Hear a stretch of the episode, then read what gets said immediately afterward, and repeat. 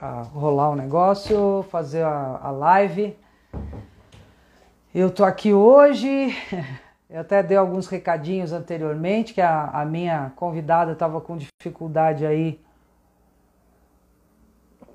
É, tecnicamente, aê, Mariana entrou, tô te vendo, peraí que eu vou te chamar. Mas antes eu vou dar uns recadinhos que eu tava falando para as pessoas nos seguir.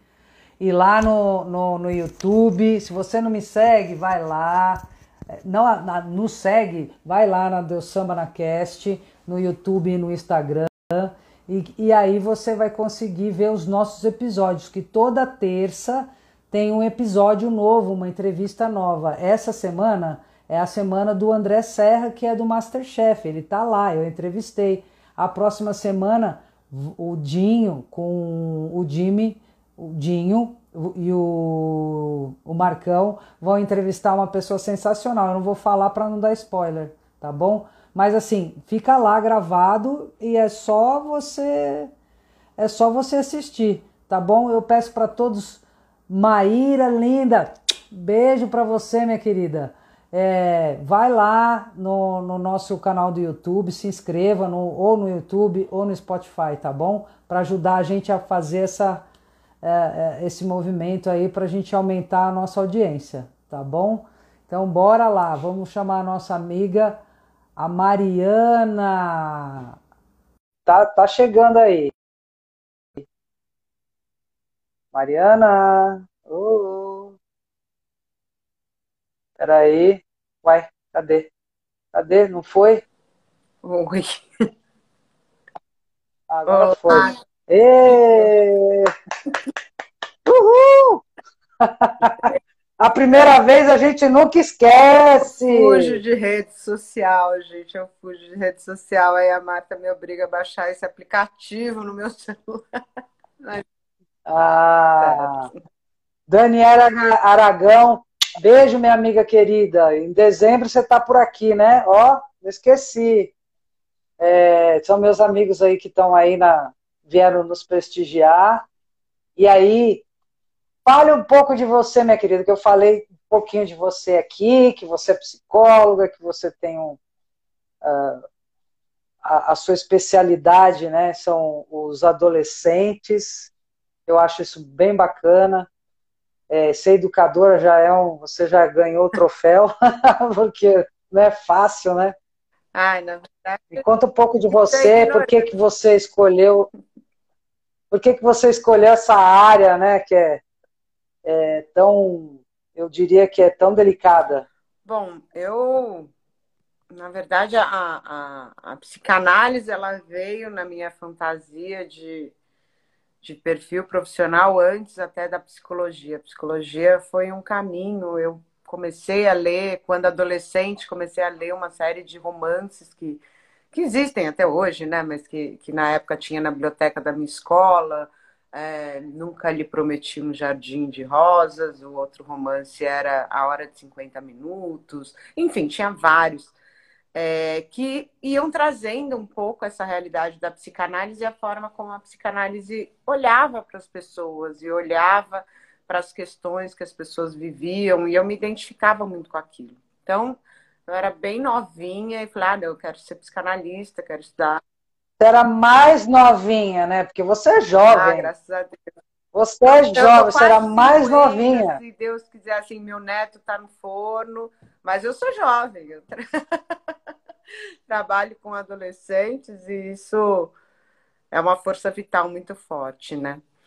Então, a psicanálise veio desse desejo de adolescente, aí depois eu fiquei buscando se ia ser via psicologia, se ia ser via medicina, acabei optando pela psicologia, fiz a graduação, depois especialização. É, mas desde o início da minha carreira profissional, eu tenho uma trajetória de movimento estudantil também, né? Atuei muito no movimento secundarista, estava em cima do carro de som no impeachment do Collor, algo que eu me orgulho até hoje. É isso aí. Movimento Cara Pintadas. É, então, eu tinha um link muito forte com a educação, com o movimento antigo, com a juventude. E acabou que na minha clínica, quando a gente se forma, a gente quer trabalhar, né? Não tem ah, eu sou especialista em eu sou especialista em quem chegar, porque eu vou cuidar disso, quero muito praticar, né? Mas por essas coisas do destino, a clínica que mais fluiu para mim foi a clínica de adolescentes. Não sei se porque eu tinha mais facilidade de. de... O celular tá um pouquinho torto aqui. Tinha mais facilidade é, na fluência da discussão, se eu interpretava melhor, se eu ouvia melhor e acompanhava melhor o ritmo. Eu... Porque não é fácil entender adolescente, né? Nossa Senhora, eu não me entendia. Imagine é, alguém entender adolescente nessa fase de pandemia, então. Como A deve ter foi, sido? Foi bem difícil, está sendo ainda bem difícil. Acho que todos os profissionais da área de saúde é, a gente, nós somos antenas, né? A gente capta toda essa energia e assim, a pandemia, acho que desde 2016, viu, Marta? Desde 2016, a energia desse país, o sentimento das pessoas, a autoestima, a, a confiança, é, a fé no próximo, né? A, é, isso tudo está muito abalado, está muito abalado. A gente vem num movimento no Brasil de baixa autoestima e de desvalorização das relações humanas, a, a dignidade humana está ferida, né? E adolescentes, é. eles nada mais são do que a, a, a semente do futuro. Né? Então, quando você tá. O adolescente ele é uhum. muito mais vulnerável, ele é muito mais sensível a essas mudanças todas ambientais, a essa falta de nutrição que a gente está oferecendo para a juventude. Então, eles estão realmente muito abalados, muito questionados, muito desesperançosos. Se a gente quiser pensar na, na adolescência, é a gente pensar na vida com muita intensidade. Né? A gente pensar, é, eu vejo muito no adolescente o olhar da criança. Quando você sai com um bebê na rua, um bebê de seis meses a um ano, ele fica assim completamente encantado por tudo que está em volta. É tudo novo, as pessoas são novas, o ambiente é novo, o barulho é novo, e ele fica ali extasiado com aquela realidade. E como ele é muito, muito jovem, e o jovem não tem medo, é... o bebê uhum. ele não tem medo nesse, nessa fase. Depois tem uma fase que eles ficam envergonhados, se escondem atrás da mãe, mas ele fica curioso pelo mundo. Porque ele está nessa fase de aprendizagem, de crescimento. O adolescente também é extremamente curioso pelo mundo, pelas relações sociais, pelos movimentos políticos, pela beleza, né? pela pele, pelo cheiro, é, pelos gostos. Então, a adolescência é, é, é uma intensidade muito linda. Só que. Você, tá você diria que na pandemia, você diria que na pandemia, não sei se você é, poderia dizer isso, é, que eles foram os que mais sofreram, eles, é, os adolescentes, porque foram tolhidos dessa. Nós também fomos, né? Tolhidos de sair, de. Só que eles estão na flor da idade, talvez isso foi mais impactante para eles. Olha, tem uma. Uma charge da Mafalda, eu não adoro Mafalda. É, tem uma charge da Mafalda que diz assim: a dor que dói mais é a dor que dói em mim né? Então, muito difícil nesse contexto que a gente está, a pessoa fazendo citação vai estar uma falta, mas tá bom, tem. mas é, é, é, muito difícil nesse momento que a gente está é, mensurar o tamanho da dor das pessoas, né? Eu tô horrorizada andando por São Paulo, horrorizada, horrorizada. São Paulo tá uma miséria céu aberto. Né? Se a gente parar para prestar atenção, e não precisa ir longe, não. É, aqui, eu moro no Butantã, né? Moro no Bom Figliore. A gente vai ali para trás da USP, a quantidade de famílias inteiras morando em barracas de, de acampamento, né? É, na rua, com crianças, com seus animais de estimação, é, comendo de lata querosene, né? Um fogãozinho a querosene é uma coisa muito assustadora. Então, a miséria, a degradação, a falta de respeito, né? A gente viu um aumento brutal na uhum. violência doméstica, na violência contra a mulher, na violência contra a criança e o adolescente, é, a LGBTfobia, que já é um, uma situação que a gente enfrenta há muito tempo, mas que nesse momento parece que quem saiu do armário foi o direito de agredir o outro, né? É, é, é. Enfim, o racismo. Então é muito difícil a gente dizer quem mais sofre num momento de de ruptura mesmo com com questões muito essenciais, né? Então, mas eu acho que a adolescência sofre porque a adolescência, primeiro, que ela é, é muito intensa. Tudo na adolescência é muito intenso, né? A dor e o amor é, são extremamente intensos na adolescência. E é para ser mesmo, é para ser mesmo. Agora, é o futuro deles que a gente está questionando, né? É, se a gente parar para pensar na, uh, nas escolas, que, que aconteceu com a educação no Brasil? Né? A educação no Brasil parou. Tirando as escolas privadas, que são pouquíssimas, que conseguiram manter ensino online, que conseguiram manter é, professores com equipamentos para trabalhar. Aliás, os professores investiram tremendamente na pandemia para conseguir trabalhar, né? muito mais até do que as escolas. É... Mas os alunos de escolas privadas ainda conseguiram manter a sua identidade de estudante, manter seu vínculo com a educação. Os alunos de escola pública não conseguiram. Né? E o que é uma criança, um adolescente sem escola? Não existe. Não existe criança, infância sem ah. escola. Se você pensar nas universidades públicas, né, o trabalho incrível que foi feito nas últimas décadas no Brasil de fomento dos institutos federais, das escolas técnicas federais, é, das universidades federais, das universidades estaduais. De repente, nos últimos anos, isso vem sendo sucateado cada vez mais. E o acesso, né, a desmoralização do Enem, que era um processo que estava ganhando, que você, poxa, numa única prova você podia prestar federal no Brasil inteiro, era uma oportunidade incrível. É, a ciência e tecnologia, o que, que a gente está fazendo com a ciência e tecnologia, o que, que a gente fez com a saúde. Então, a gente não mostra perspectiva, né? Você vira para um jovem e fala, cara, vamos estudar, vamos trabalhar, vamos pensar na vida, vamos sonhar. E aí ele abre a janela, né? Como já diria Caeiro, é, nunca é, a realidade nunca é o que você imagina que ela fosse se você não abrisse a janela. Mas quando a gente abre a janela hoje, o que, que tem para eles, né? O que, que a gente está oferecendo? É, e, e, e, e, você, como, como psicólogo e psicanalista, o que, que você faz para incentivar esses jovens?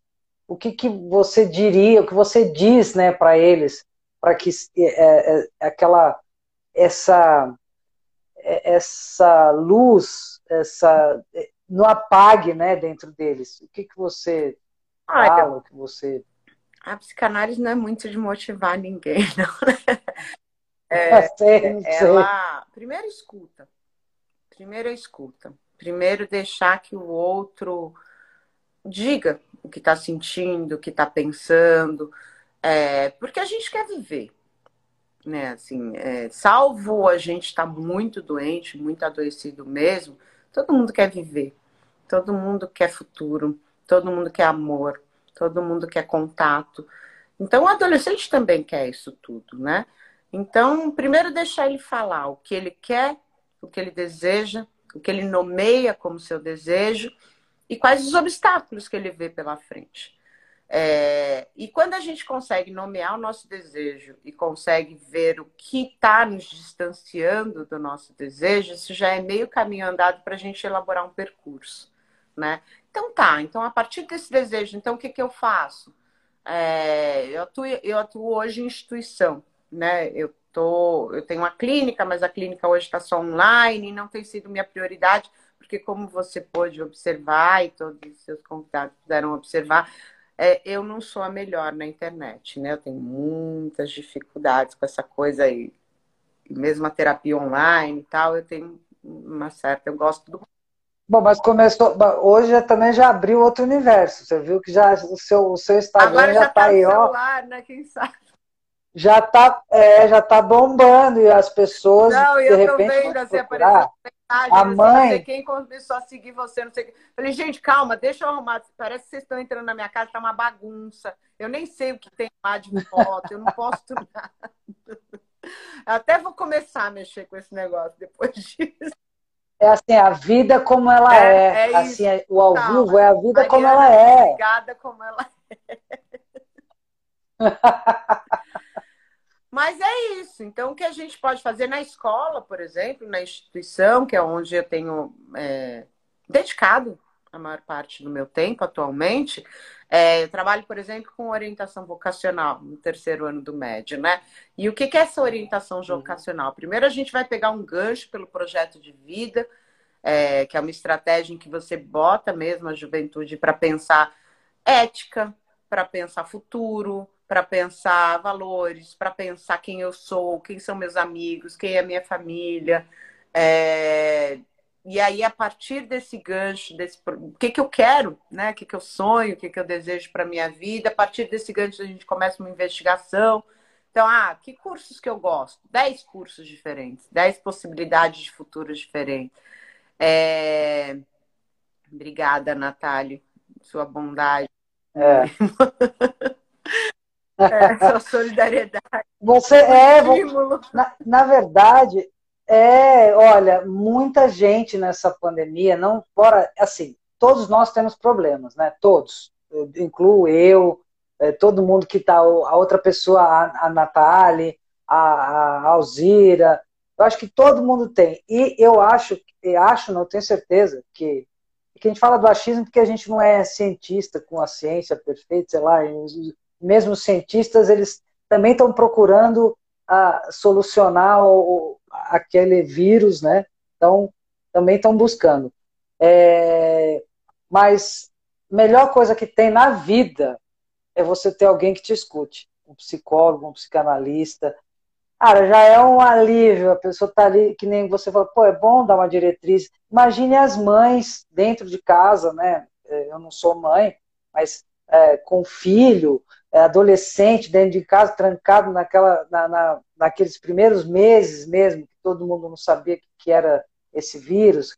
Agora a gente está aí, né? Tipo, também continuamos sabendo muito, mas estamos aí, né? É, então, eu acho que, meu, muita gente pirou, pirou cabeção, depressão, muita gente com depressão, é, é, jovens, adolescentes, é, um monte ansiedade, de gente. Então, vocês, é ansiedade, você é a nossa válvula de escape, vocês psicólogos, psicanalistas. Então, por isso que você tem muito o que passar, entendeu? Tipo, o que, que uma mãe faz com o filho? Então, tem que ouvir. Você falou, não, vamos ouvir. Primeira coisa que eu acho que a mãe tem que ouvir, né? O filho. É, na verdade, uma coisa é você ser mãe, né? Eu tô falando como terapeuta né? Estou falando como psicanalista e é uma escuta diferenciada, né? Quando um psicanalista se posiciona para ouvir, ele não está se posicionando para ouvir a historinha do dia a dia, né? É, não está curioso. Até tem momentos que a gente faz isso porque, poxa, senão a vida fica muito chata. Se você está sempre em posição analítica, tem hora que você quer bater papo mesmo, com, até para criar o vínculo, para fortalecer esse vínculo. Mas quando você posiciona uma escuta essa escuta é diferenciada. Você está procurando ouvir movimentos psíquicos, que é diferente de histórias, né? É, então, e não é isso que a gente tem que fazer em casa. O que a gente vivenciou muito, é, e eu não sei nem dizer, ah, mas isso é melhor ou pior, né? Você assim, ah, não sei dizer isso. A gente vai descobrir no futuro com as marcas que essa geração está fazendo que nunca nenhuma geração na face da Terra de seres humanos viveu o que essa geração de crianças e adolescentes em formação viveu. Então, o que eles vão se tornar, como eles vão lidar com as relações humanas, como é que eles lidam com o corpo, né? Uma coisa que me preocupava muito é a ideia de crianças e adolescentes ficarem um ano, um ano e meio sem toque, sem toque físico, sem toque físico do outro. Isso é inconcebível né? É, na, na concepção que a gente tem, no que a gente sabe sobre é, infância e adolescência, você não consegue conseguir. Como assim não se toca? Como assim o adolescente não tem o outro, o corpo do outro como referência? Como a criança não tem a corporalidade do professor e dos colegas e dela mesma para aprender a ler e escrever? Então, é um universo que é que está todo mundo tateando no escuro, né? É, uhum. Então, mas o que que, é, o que que eu vi acontecer nas casas? Eu vi as pessoas se isolarem dentro de casa. E isso me assustou muito. É, ao invés das pessoas estarem compartilhando mais, até brigando mais, sabe? Você fica imaginando, nossa, deve estar o caos, deve estar todo mundo brigando com todo mundo. Não, foi cada um para o seu canto. E às vezes o canto é uma cama, né? Às vezes a privacidade, o espaço que alguém tem dentro de casa, e a gente tem inúmeras famílias no Brasil, assim, milhões de famílias no Brasil que vivem em condições muito precárias, que aquele adolescente tinha uma cama era o espaço dele, uma cama num quarto coletivo que tinha muita gente, ou numa sala que era junto cozinha, que todo mundo estava ali e ele ficava na cama dele. Então a gente viu um processo de alienação muito grande das crianças e dos adolescentes é, dentro de si mesmo, dentro das redes sociais, dentro da, das, da internet, dentro dos jogos online que viraram um espaço de convivência muito grande entre eles e de conversa, mas que tem uma pegada de vício, né? A gente sabe que rede social é, é viciante, a gente sabe que joga. É, teve um boom, né? Só de, de, de live de não sei quem, de não sei o que lá, meu, era uma chuva de live de, da, tipo, da, na TV, nossa. Todo tipo de jogos, né? É... E assim, um universo que nós adultos, agora recentemente, né, um fenômeno, é, nossa, não sei nem se vai dar problema aqui para mim, mas assim, tem uma série na Netflix, tá bombando pra caramba, que é tipo a primeira do mundo. Que, cara, os adultos, pelo amor de Deus, adultos, assistam essa live, vejam que essa live, não, essa série, vejam que as crianças e os adolescentes estão assistindo, vejam a banalização da violência, vejam a, a, a desconsideração. Você está falando do round 6? Você Qual que, você está tá falando? falando? nome, eu não.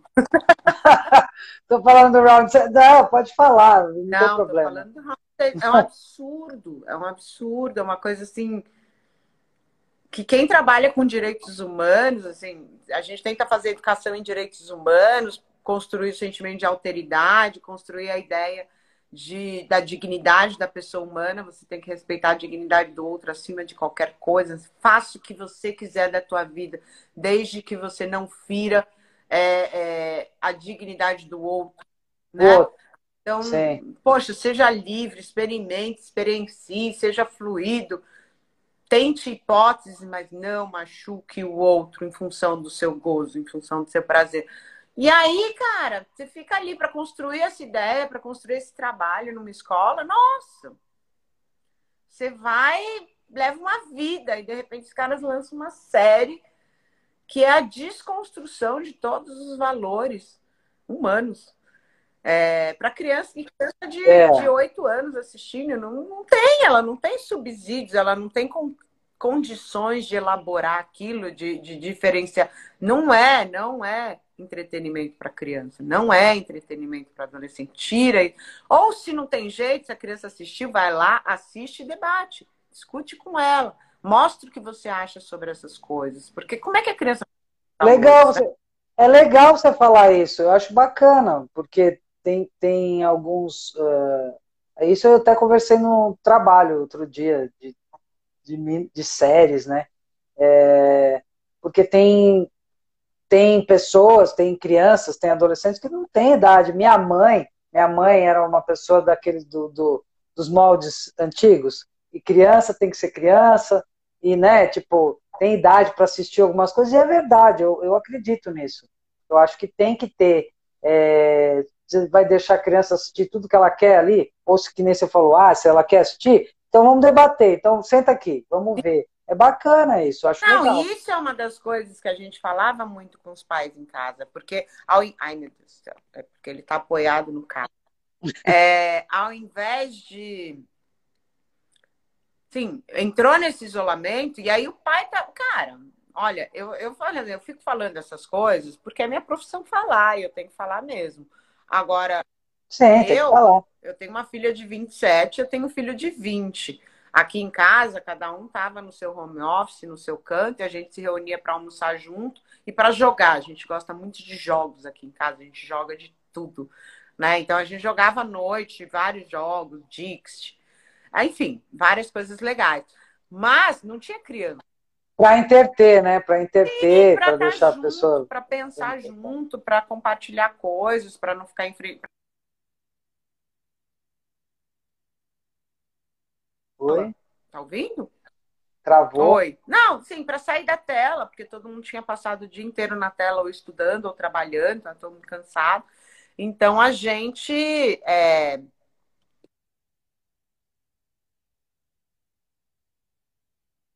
Mariana, tá travando. Oi.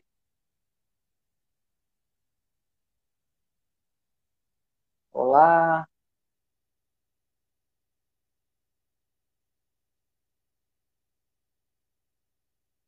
Ixi, tá, tá travando. Peraí.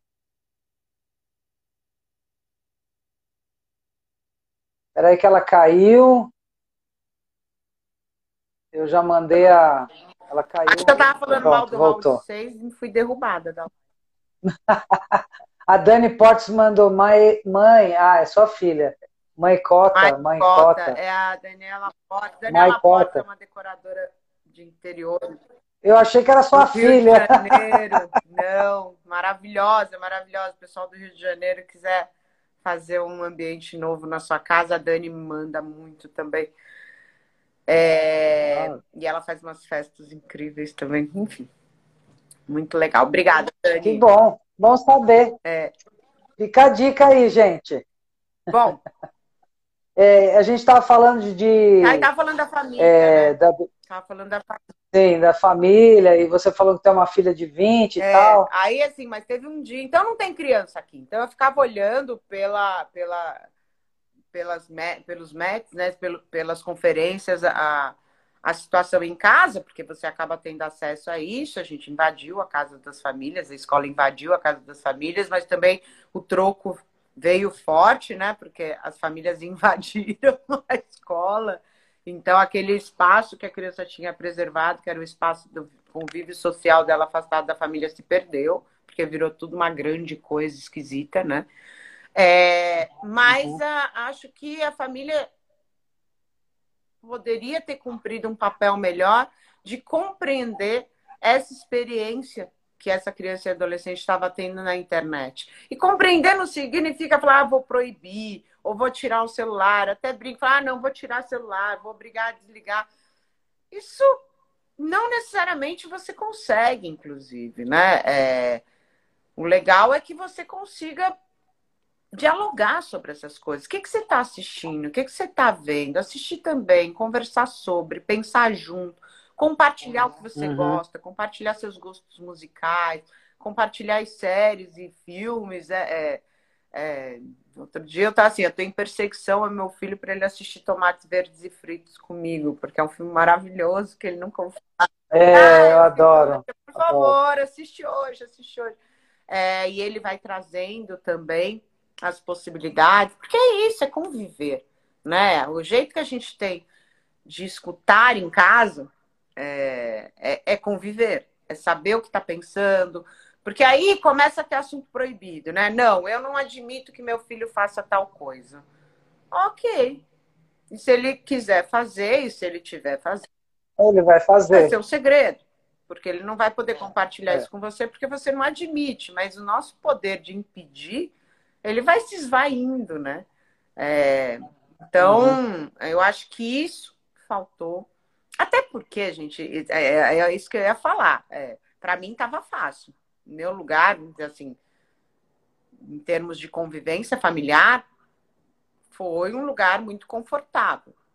É, mas não é a mesma coisa de ficar morando em casa com três crianças, né? Uma criança de 5, uma criança de 12, uma criança de um adolescente de 18, você tem que lavar, passar, cozinhar, arrumar fazer home office Verdade. e ainda acompanhar a escola dos caras, enfim, é tipo piada, né? Estamos de sacanagem que isso é uma realidade possível. É, então, só que aí teve uma vez que eu paguei o pato, assim, meu irmão precisou fazer uma viagem de emergência no trabalho.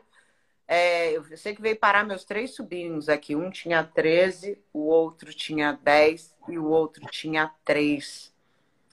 Olha, Nossa, mãe. Olha, eu pedi arrego. Eu pedi arrego, eu liguei para minha minha filha mora é casada, mora em outra casa. Eu liguei para minha filha, pelo amor de Deus, fica só com o de três, pelo amor de Deus, porque eu paro para fazer uma reunião, o garoto já tá pisando cocô do cachorro, enfiando dentro na tomada, eu não vou dar conta.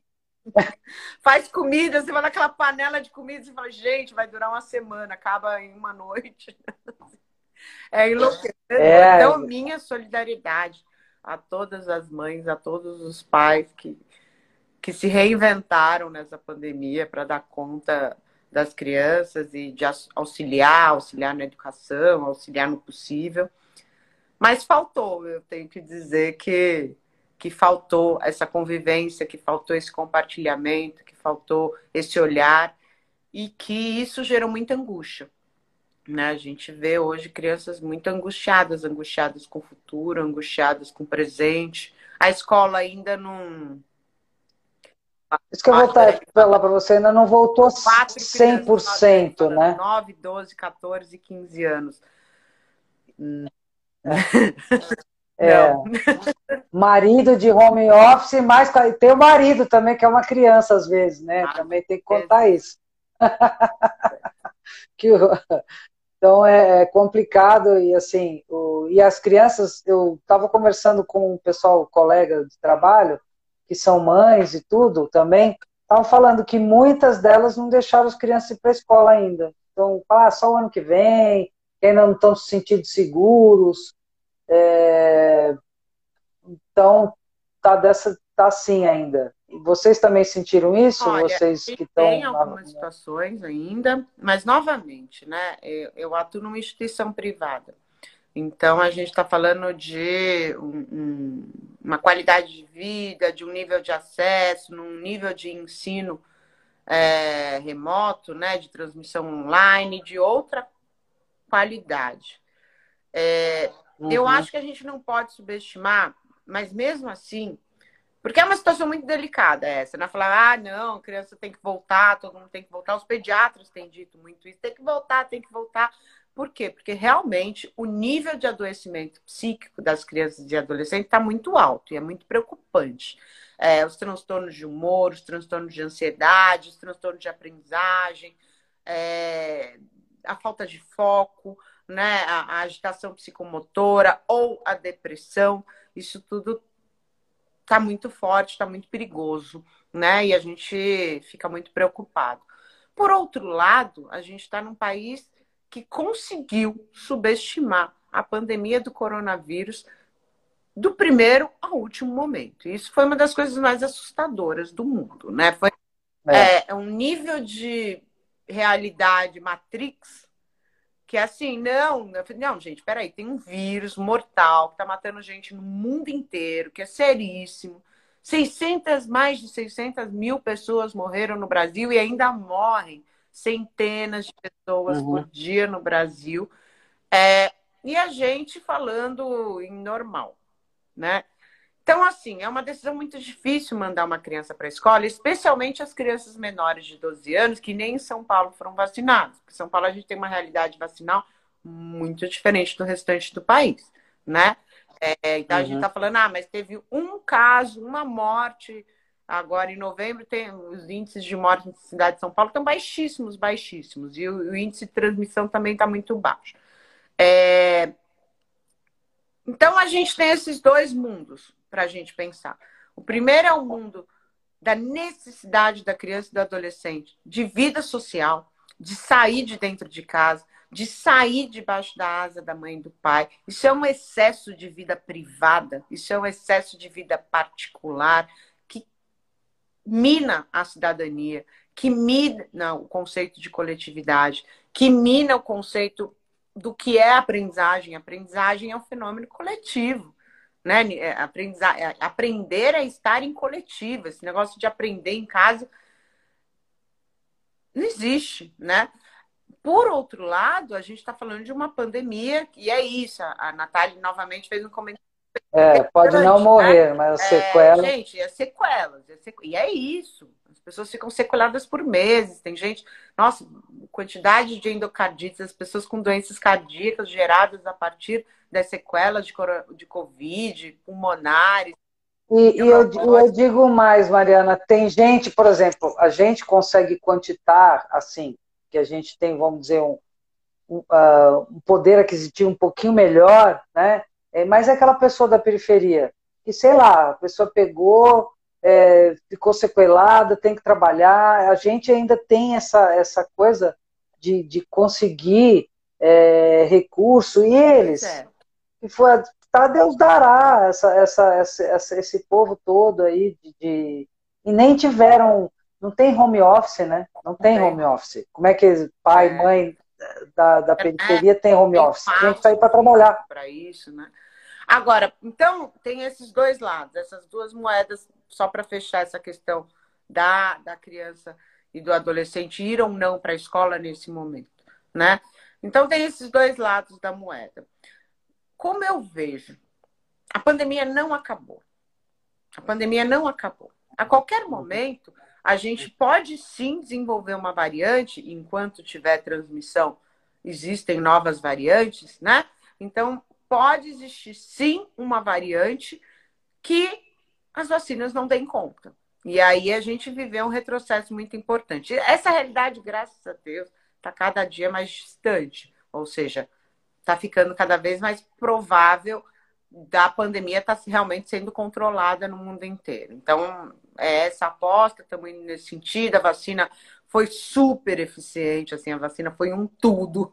Né? Assim, olha aí, uhum. né? A vacina foi realmente Verdade. a salvação da lavoura. Quem não tomou a sua segunda dose, pelo amor de Deus, toma logo. Quem já está próximo de seis meses da primeira, da, da segunda dose, vá tomar a terceira dose, porque a vacina é o diferencial entre a vida e a morte, e entre a vida coletiva, e entre o trabalho e a produtividade, ou a miséria. Então, assim, vamos é tomar verdade. vacina.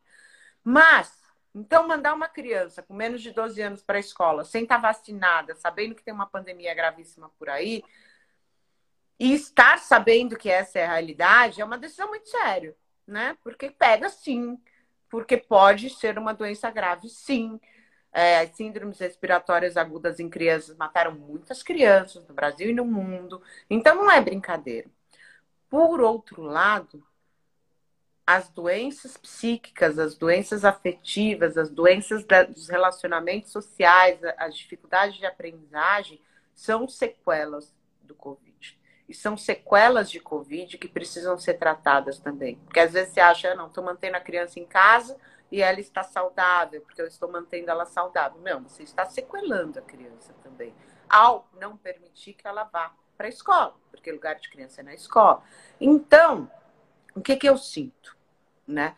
Eu sinto que aproveitar que a tempestade deu um pouquinho de trégua, que está chuviscando ainda, que está chovendo ainda, mas que a gente já sabe, é. a gente já tem o guarda-chuva, que é a máscara, né? A gente já sabe usar máscara, a gente já tem o guarda-chuva, que é o álcool em gel, a gente já sabe que não pode ficar super pertinho, a gente já sabe que todos os professores estão com duas doses da vacina, que todos os adolescentes da escola estão com duas doses da vacina. Então, os riscos de contrair Covid hoje na escola são infinitamente menores do que eram em março do ano passado, né? E do que hum. era no ah, início desse ano.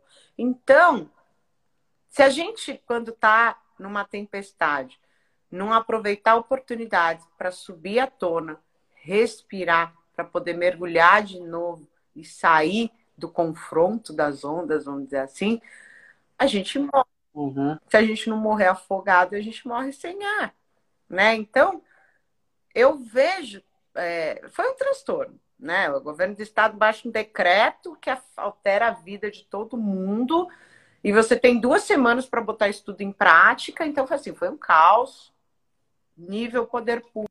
E, e assim, e, e, ninguém, e ninguém sem referência, porque ninguém viveu isso antes, né? Então, é... é. Opa! Ninguém viveu isso antes sem referência, então vamos, vamos sem protocolo, aí foram criando os protocolos, né? Então, hoje a gente tem um, como você falou, guarda-chuva, as coisas, mais orientações, né? Mais parâmetros. Tá, travou. Oi. Oi. Travou. Acho que ela vai cair e vai voltar. Mariana.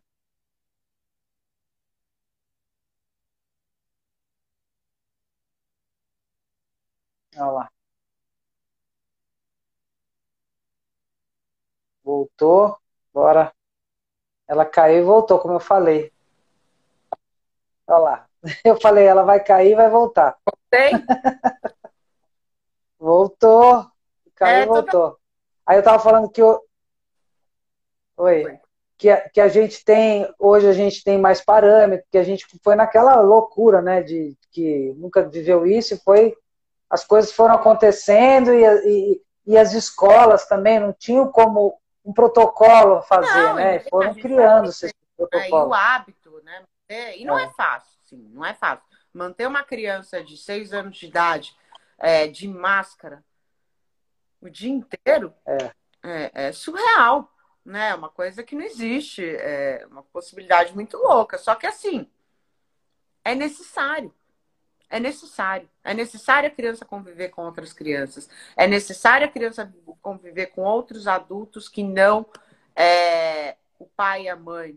É necessário a criança conhecer as regras públicas, sabe? É necessário você cometer uma infração na escola e entrar em contato que você feriu a lei e que ferir a lei não pode, que por isso tem consequência. É, mas não é a lei do privado, a lei do papai e da mamãe, a lei afetiva. É a lei, lei mesmo. Não, você não pode tocar no seu colega desse jeito. Não, você não pode fazer tal. Não, tocou o sinal, não tem mais 10 minutinhos. Você vai para a sala até aula, porque aquele coletivo está reunido para isso no momento você faz parte de um coletivo. Então, isso faz uhum. muita falta para a civilidade, né? É, não existe civilização sem espaço público. Não existe civilização sem compromisso coletivo, é, sem lei, né? Então, você manter as crianças em casa por tanto tempo seguido, se você pega uma criança de seis anos, uma criança de ensino fundamental, os dois anos de pandemia é tipo a vida dela inteira. Assim, toda a memória que ela tem é, é de pandemia. Então, é muito sério. Então, o que eu digo é o seguinte: se for muito perigoso é, né, a questão dos idosos, a questão das pessoas mais doentes, muito, muito perigoso correr o risco de contrair Covid nesse momento, mesmo estando no momento que a gente está vivendo, mesmo com toda a segurança no sentido de que a gente já domina, a máscara funciona, a máscara é extremamente efetiva, né? É, eu entendo, eu entendo. Mas saiba, não adianta, porque é assim, né? É, tudo na vida tem consequências. Saiba que isso não é bom para essa criança. Que o melhor para essa criança é ir para a escola o mais rápido possível. É, seja a escola que for. Né? A menos que seja um lugar de violência, né? E aí tudo bem, mas assim, a escola é o lugar dos amigos, a escola é o lugar dos professores, a escola é o lugar de aprender, a escola é o lugar da referência pública. A escola é muito importante na vida da criança e do adolescente. Então, eu recomendo isso ensinar a criança, trabalhar o protocolo com a criança, explicar para ela por que, que é importante cumprir os protocolos, mandar ela para a escola, chegar em casa, higienizar, ficar atento, medir temperatura, ver se aparece o sintoma gripal, é, torcer para a Anvisa liberar a vacinação das crianças de 5 a 12 anos, né? Porque aí a segurança vai ser maior ainda. Mas eu acho isso. Eu acho que a gente está num momento de calmaria da pandemia. Acho que a pandemia arrefeceu. Acho que as pessoas estão mais seguras nesse momento sobre o que fazer para se prevenir. Então, a relação custo-benefício de manter a criança em casa está muito desfavorável. Eu, como profissional, vejo o benefício que é ir para a escola e, e, e, como pessoa É, assim, se eu tivesse uma criança sob minha responsabilidade, nesse momento eu mandaria ela para a escola. É, eu, eu, minhas colegas de trabalho que falaram, ah, mas eu não vou mandar, só o ano que vem. Eu falei, gente, mas vocês estavam reclamando porque estavam, né, que queriam que, que a criança fosse para a escola. Por que, que você não manda a criança para a escola? É, mas né? é, eu acho que agora que a gente está, agora que a gente está. Teve muito negacionismo na pandemia. Oi? É, Sim. Teve momentos que a escola abriu que que não era para abrir. Pra, mas agora que agora eu acho que é. tem condições. Mas novamente, nessa lógica da, da relação custo-benefício. Até porque quanto mais rápido as crianças voltarem para a escola, porque criança também é um ser plástico, né? É um ser altamente adaptável. É... Então, assim, é, se a gente voltar e voltar com saúde, voltar com qualidade, voltar com desejo, voltar com concentração, com foco neles, entender o que eles passaram e respeitar o momento de vida que eles estão vivendo. Também não adianta chegar na escola, né? Muita gente falando sobre a questão dos conteúdos escolares. Meu filho está perdendo conteúdo, meu filho está perdendo conteúdo. Ele está perdendo muito mais do que conteúdo. Assim, é, e é. quando ela retoma, quando retoma para a escola, você tem três grandes frentes que você precisa abordar e cuidar. A primeira frente é a frente do, da questão educacional. Então, como é que essa criança tá? O que, que ela o que, que ela aprendeu desse processo, o que, que ela traz de aprendizagem informal, porque na família a gente tem um universo muito rico de aprendizagem informal, na comunidade a gente tem um processo muito rico de aprendizagem informal. Agora, a escola sistematiza o conhecimento. Essa é a diferença entre a educação formal e a educação informal. Na né? educação informal, ela não é sistematizada. Quando eu pergunto para você o que, que você aprendeu no seu dia, é, você vai olhar para mim, difícil dizer, difícil nomear dessa forma, porque esse conteúdo não foi trabalhado para ser sistematizado assim. Enquanto na escola, não. Na escola, o conteúdo é sistematizado, é organizado para ser é, é, utilizado em diversos contextos, né? Então, você trazer uhum. para dentro da escola, para dentro da lógica da aprendizagem formal, tudo aquilo que a criança aprendeu em casa, isso é uma, uma atividade urgente nesse momento para que a criança volte a frequentar o espaço escolar psiquicamente, no processo de aprendizagem. Você levar em conta como é que estão as relações sociais, como é que essa criança, essa criança está tímida, essa criança consegue escutar o outro, ela reconhece a existência do outro, como é que ela está atuando nesse sentido, afetivamente. Essa criança está chorando, essa criança está rindo, essa criança está muito tímida, ela está muito expansiva, né? Ela está muito ansiosa. É, então, a escola ter condições de olhar para esses aspectos todos, né? Os aspectos fisicamente, como é que está essa criança? Tem criança que está desnutrida, né? Tem criança que está tá na escola e está desnutrida. Aí você vai querer puxar conteúdo. A criança faz um ano e meio que não come carne. Porque não tá fácil comer carne, né? Eu, eu não como carne. É, com preço carne, lá. Eu não como carne por opção. Mas criança precisa de proteína, é. leite. No mercado, cinco reais uma caixa de leite. Para, né? Então, assim. Vai comer tofu, que também. Só, tem a minha amiga Maíra aí, que ela é, é vegana. Ela vai falar, tipo, tem outras é, coisas para substituir vegana, a carne. Vegetariana, mas eu não como carne. Não.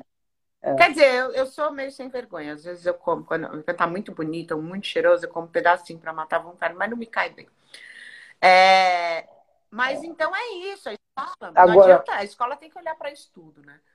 Porque senão ela não vai conseguir. E me fala uma coisa. É, a Natália precisa de ferro, é, precisa de ferro. De ferro. É, queria te perguntar, e você tem algum projeto, assim, você falou que não, você tem seus, seus clientes, pacientes, mas que você ainda está, tem algum projeto para que você realmente decole a sua, a sua, o seu lado profissional como é, psicanalista, porque assim, a gente já fala, já você dá seu recado, o seu arroba no Instagram, seu e-mail. Tem que arrumar o Instagram. falar, né? você... Tem que arrumar o Instagram. Olha, é, eu tenho mil projetos, né? Essa pandemia fez com que a gente travasse na vida. Na verdade, é, eu penso muito em retomar mais intensivamente a clínica, mas eu gosto de clínica presencial. Eu não sei muito fazer meu trabalho com criança e adolescente online, não. Confesso que tentei, assim, eu tenho alguns adultos que eu estou acompanhando online, porque aí é, outra, é, é, outro nível de conversa. Mas mesmo essas travadas, isso que aconteceu com a gente aqui hoje, de eu cair três vezes, isso acaba uhum. com qualquer setting analítico. Assim. A conversa é verdade. Desanda, o celular fica caindo. Nossa, nossa, eu tenho favor. Eu odeio, odeio. Mas, assim, Bom, mas agora.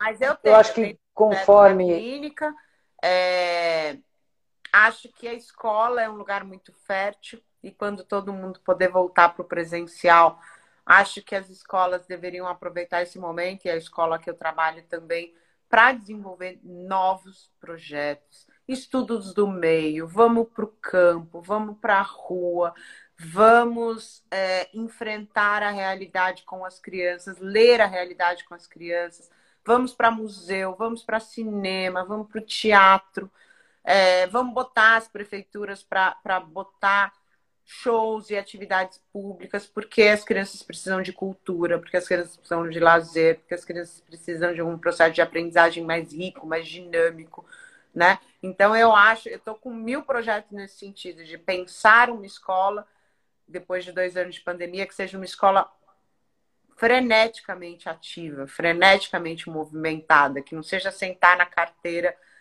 para fazer lição ou para aula expositiva, porque está todo mundo precisando de rua, né? Está todo mundo precisando de convívio, de cultura, de intensidade.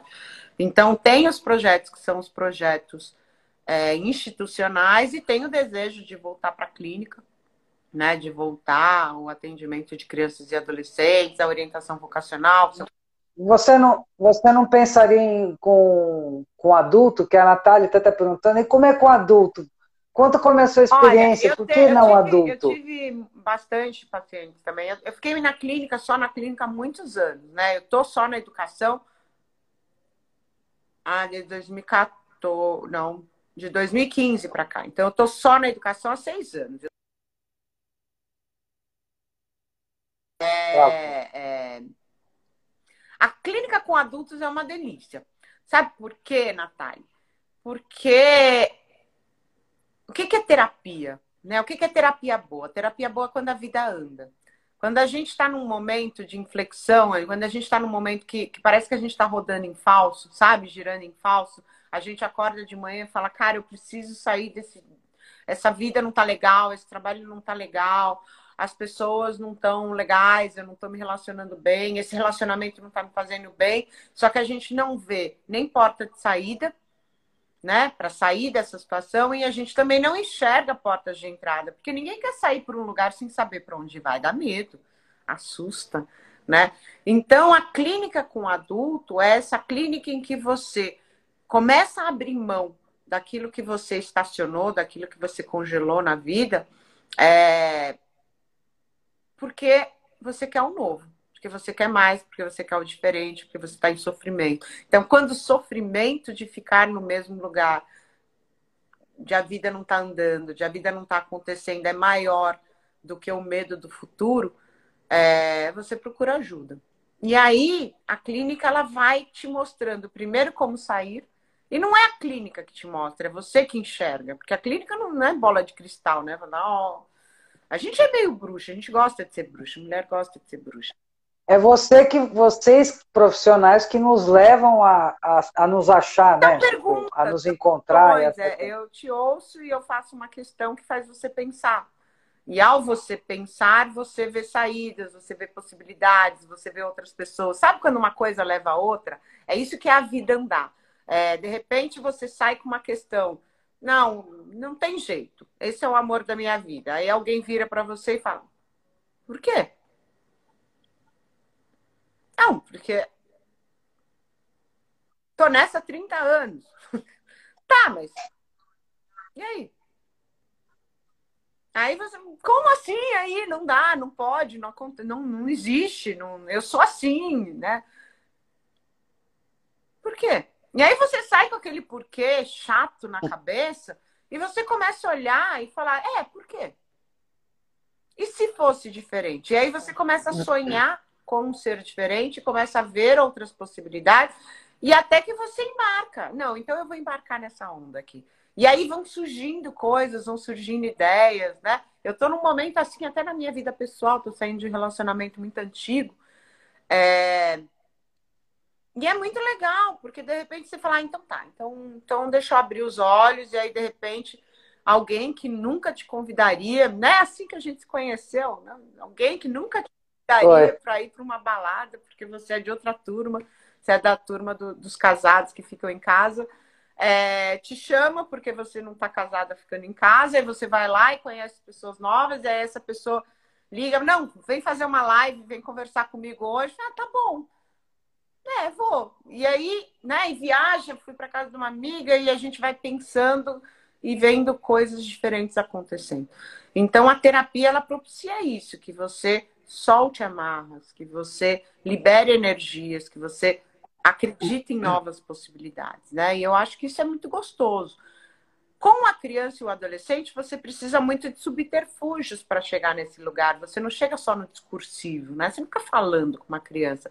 Você, eu, eu tenho a minha clínica com crianças é uma clínica muito visceral, né? Eu não trabalho com brinquedos, eu não trabalho com jogos, é, eu trabalho com elementos, né? Eu trabalho primeiro com os quatro uhum. elementos, eu trabalho com água, terra, fogo e ar, né? E eu trabalho também com Legal. papel, massinha, com origami, pintura, origami. pintura a dedo. Eu trabalho com muita produção. É, e com adolescente, sim, eu uso alguns jogos, mas são aqueles jogos que é, é, o jogo é como se fosse um jogo online, mas não online. Geralmente eu uso, tem um que eu uso aqui que eu adoro, que é esse aqui, ó, chama Carcassonne. Delicioso esse jogo. E é maravilhoso para o processo analítico de adolescente. Tem um mistério uhum. também, que é outro Dixit, é, que são cartas emblemáticas. Então, são ferramentas que você usa para o adolescente entrar no piloto automático falando, que a gente chama de associação livre. Só que ele precisa estar tá fazendo alguma coisa com as mãos, é, ele, ele, ele entendia muito rápido, né? Então, mas o adulto não, cara. O adulto pode se, se soltar, falar durante muito tempo. O que agora, assim, mas o que você agora vai falar assim, ah, eu não sei, se não vai dar uma de política, né? Falar assim, ah, eu não sei, o que, o que você prefere, o adulto ou o adolescente?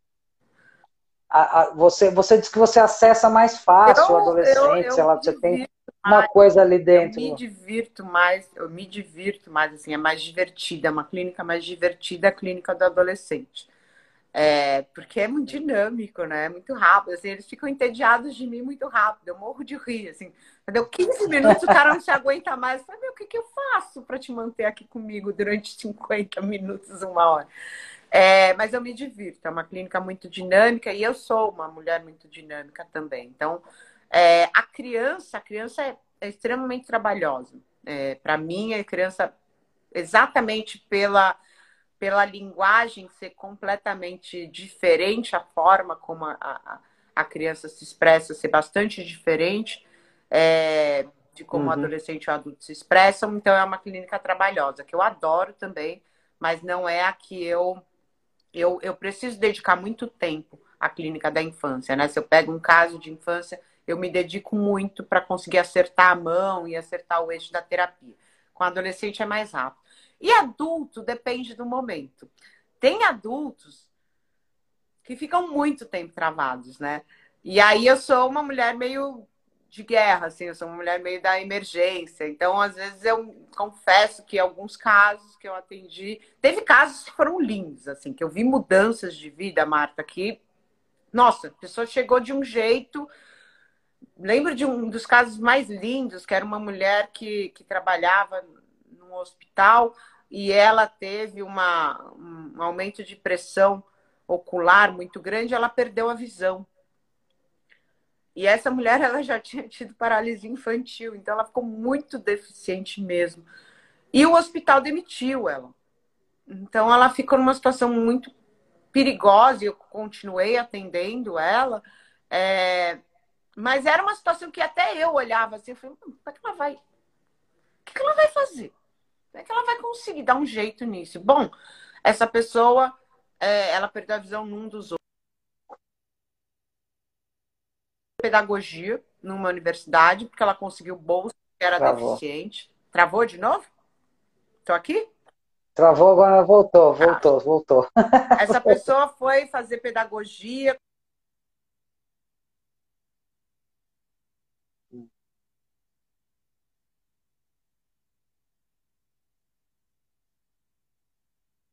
Travou.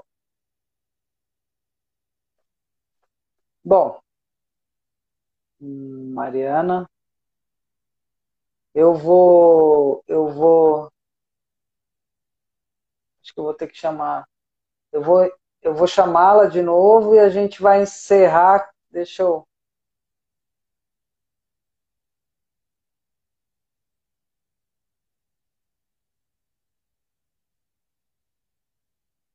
Mariana. Bom, Mariana, eu quero te chamar só para a gente é, é, encerrar aqui.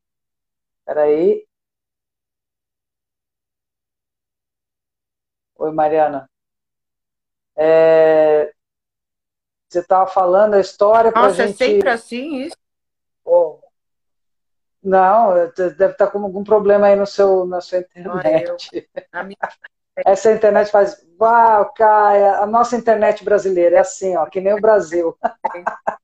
Não, só concluindo essa história, essa pessoa em dois anos, em dois anos, não, em três anos e pouco, ela, ela conseguiu mudar. Hoje ela é pedagoga de um, de um grande cursinho, né? E, e tá super bem empregado, e tá bem, tá feliz. E...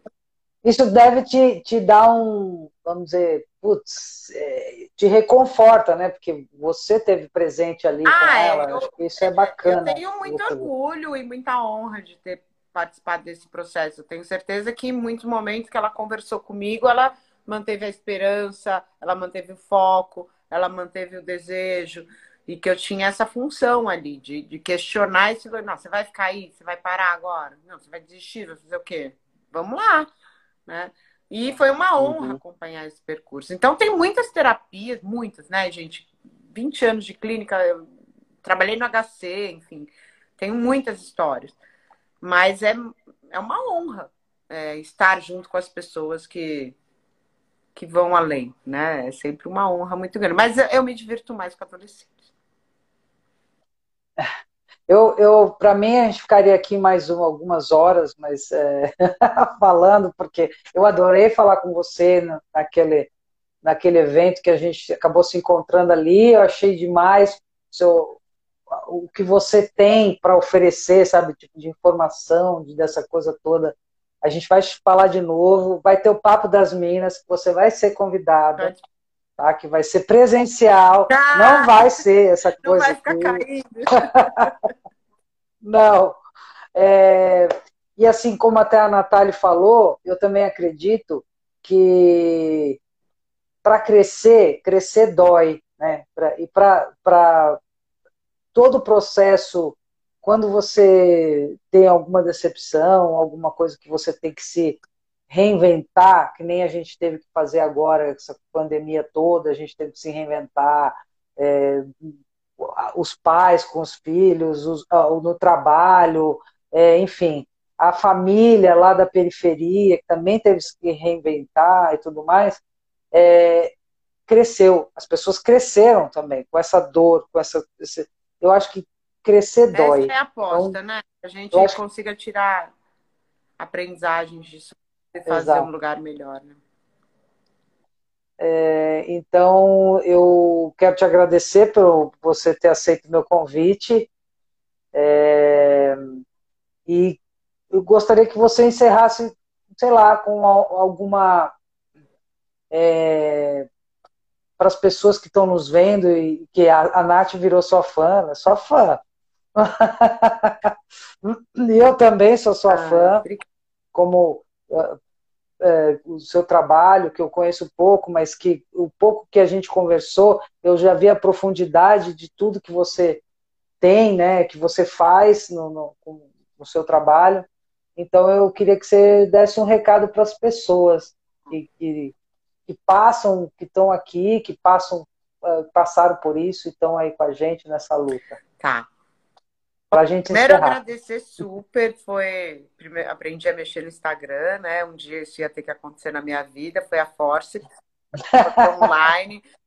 e eu tentando, tentando. Bom, enfim. É, agradecer a oportunidade, foi uma noite alegre, foi uma noite gostosa, adorei estar aqui.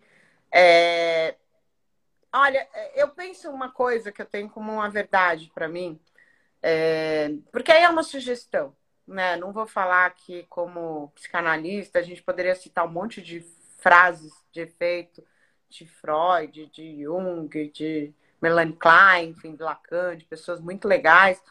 Mas eu vou pegar uma coisa minha, que eu acho que Olha, a Fátima Zanon também diz que é sua fã, eu tá? Sou fã dela. Eu tô falando que tem muito com é uma da Confederação das Mulheres do Brasil, uma mulher linda, gente, uma mulher linda, ela não envelhece, ela toma poções mágicas, assim, é linda. Depois entrem no Insta dela, vai ver encrenca.